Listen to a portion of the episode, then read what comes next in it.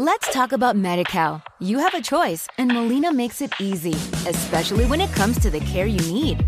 So let's talk about you, about making your life easier, about extra help to manage your health. Let's talk about your needs now and for the future. Nobody knows MediCal better than Molina. It starts with a phone call.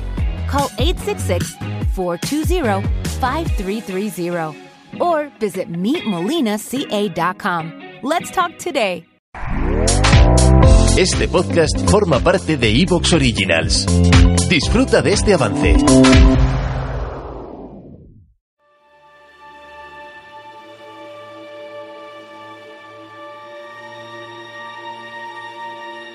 Tras analizar la más que dudosa narración de los eventos posteriores a las orcas caudinas, los años siguientes a la supuesta venganza romana darán la razón a ese análisis crítico.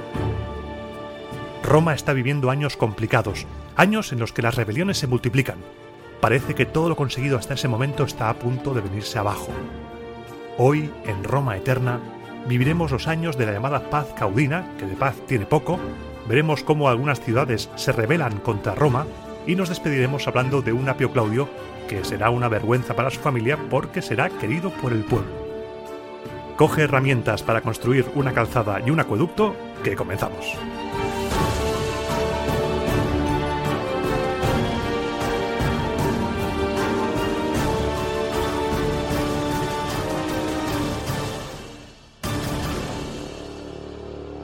...70 programas de Roma Eterna... ...madre mía, 70... ...y poco a poco, año a año...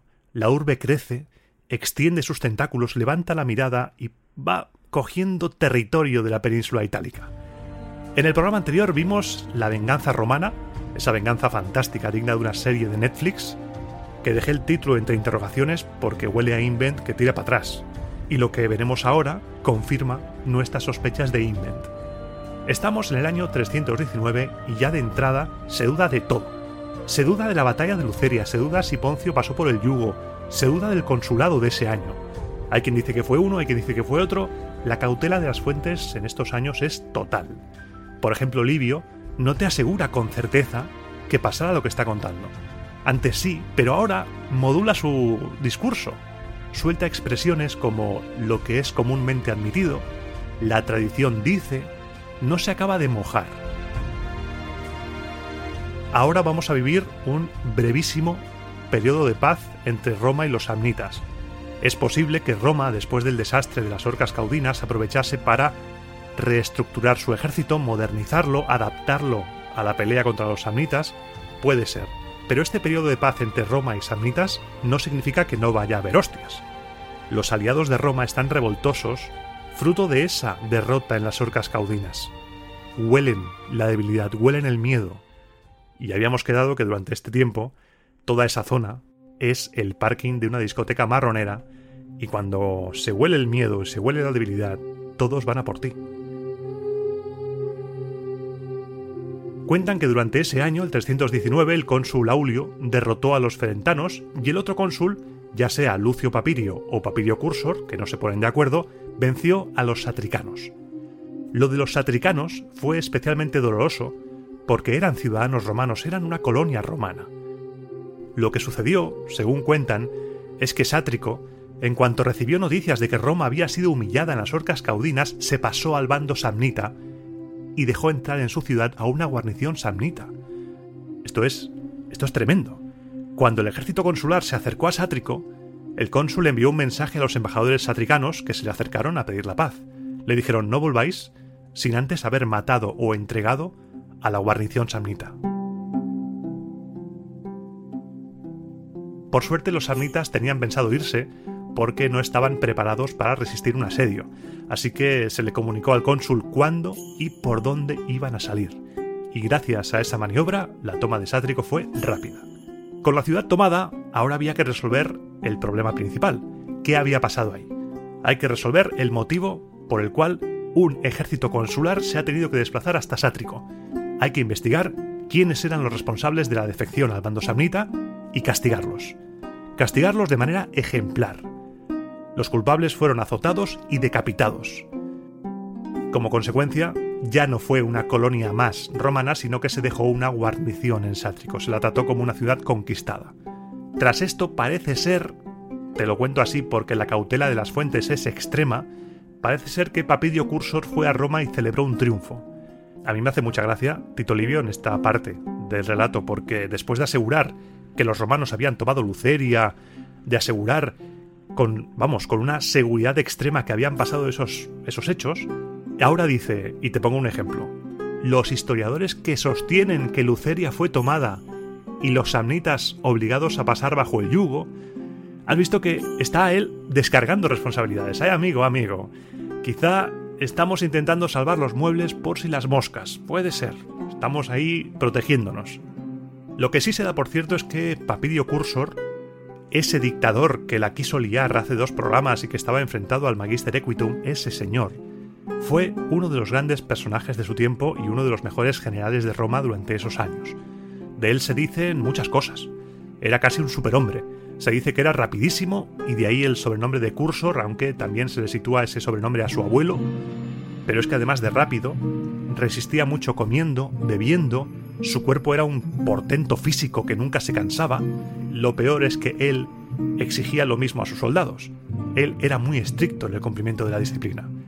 O lo que es lo mismo. Querido, querido por la tropa, lo que se dice querido, no, no mucho.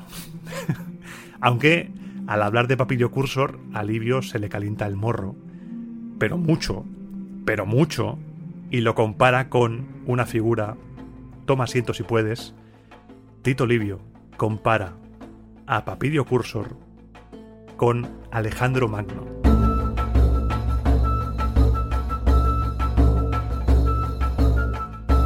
Aquí no sabemos qué clase de sustancias se había tomado Tito Livio, pero se mete en un jardín bastante hermoso de historia contrafactual, de historia de What If, qué hubiera pasado si, que es algo que a mí me encanta. Como ficción, me encanta. Preguntarse qué hubiera pasado si tal o cual evento hubiera sucedido de manera diferente es algo apasionante. Da para libros, películas y charlas con amigos, regadas por supuesto con los más variopintos brebajes. Y aquí se hace una pausa porque surge, tras comparar a Papilio Cursor con Alejandro Magno, la gran pregunta que yo me he hecho alguna vez y que estoy completamente seguro que tú también. ¿Qué hubiera pasado si Alejandro Magno hubiera ido hacia el oeste en lugar de hacia el este? ¿Qué hubiera pasado si las falanges macedónicas, comandadas por Alejandro, hubieran entrado en batalla contra las legiones romanas? Es un temón, ¿eh? es un temón. Livio lo tiene claro, por supuesto. No tiene ninguna duda sobre qué hubiera pasado. Y te voy a resumir brevemente toda su exposición, que es muy larga. Te la voy a resumir en dos puntos concretos. El primero, los generales a los que se hubiera enfrentado.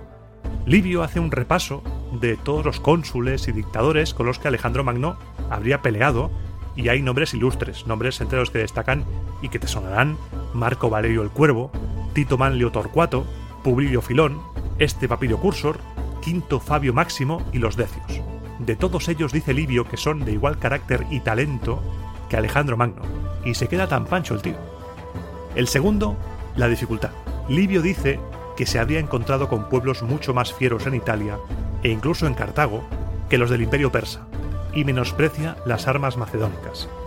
Esta comparación la acaba diciendo, y te leo textualmente, Nuestros soldados, cargados con las armas, pueden temer a la caballería, las flechas, las gargantas intransitables, los parajes a donde no puede llegar el transporte de víveres, pero siempre han puesto y pondrán en fuga a mil ejércitos más fuertes que los de Alejandro y los macedonios, mientras perdure el amor a esta paz en que vivimos y la preocupación por la concordia entre los ciudadanos.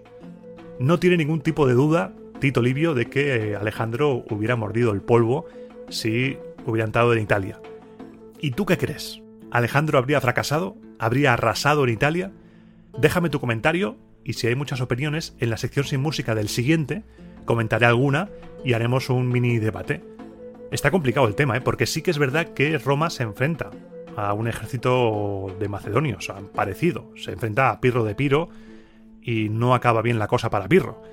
Pero no se enfrentaron nunca Alejandro y Roma y es un tema fascinante.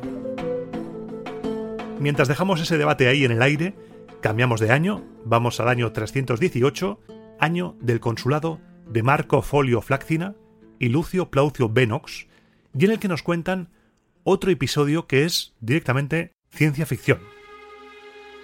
Cuentan las fuentes que aquel año los samnitas enviaron embajadores para renovar el tratado de paz, postrándose ante el Senado. El Senado se negó a renovar el tratado y finalmente, apelando al pueblo, consiguieron los samnitas una tregua con Roma de dos años.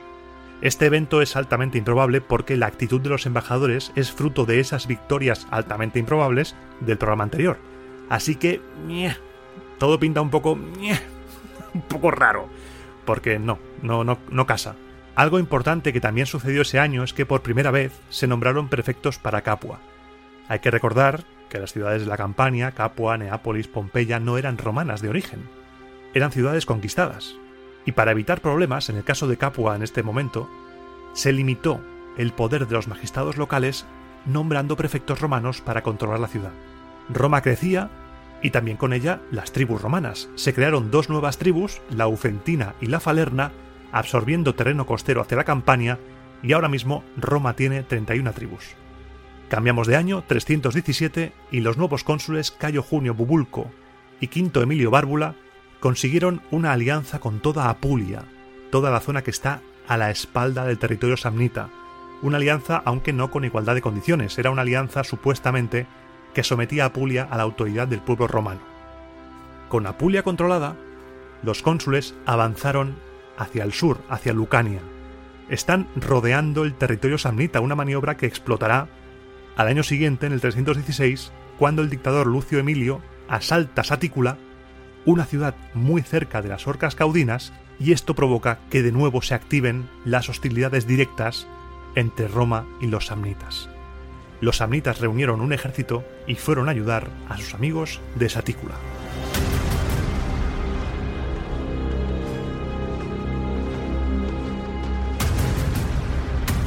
El dictador Lucio Emilio estaba por un lado asediando Satícula, pero a la vez se iba a convertir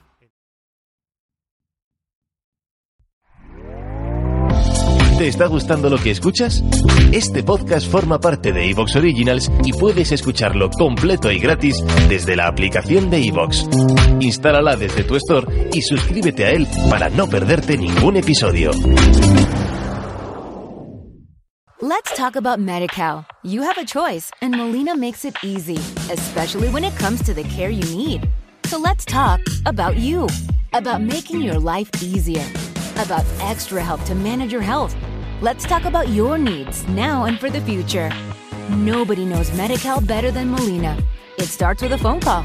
Call 866 420 5330 or visit meetmolinaca.com. Let's talk today.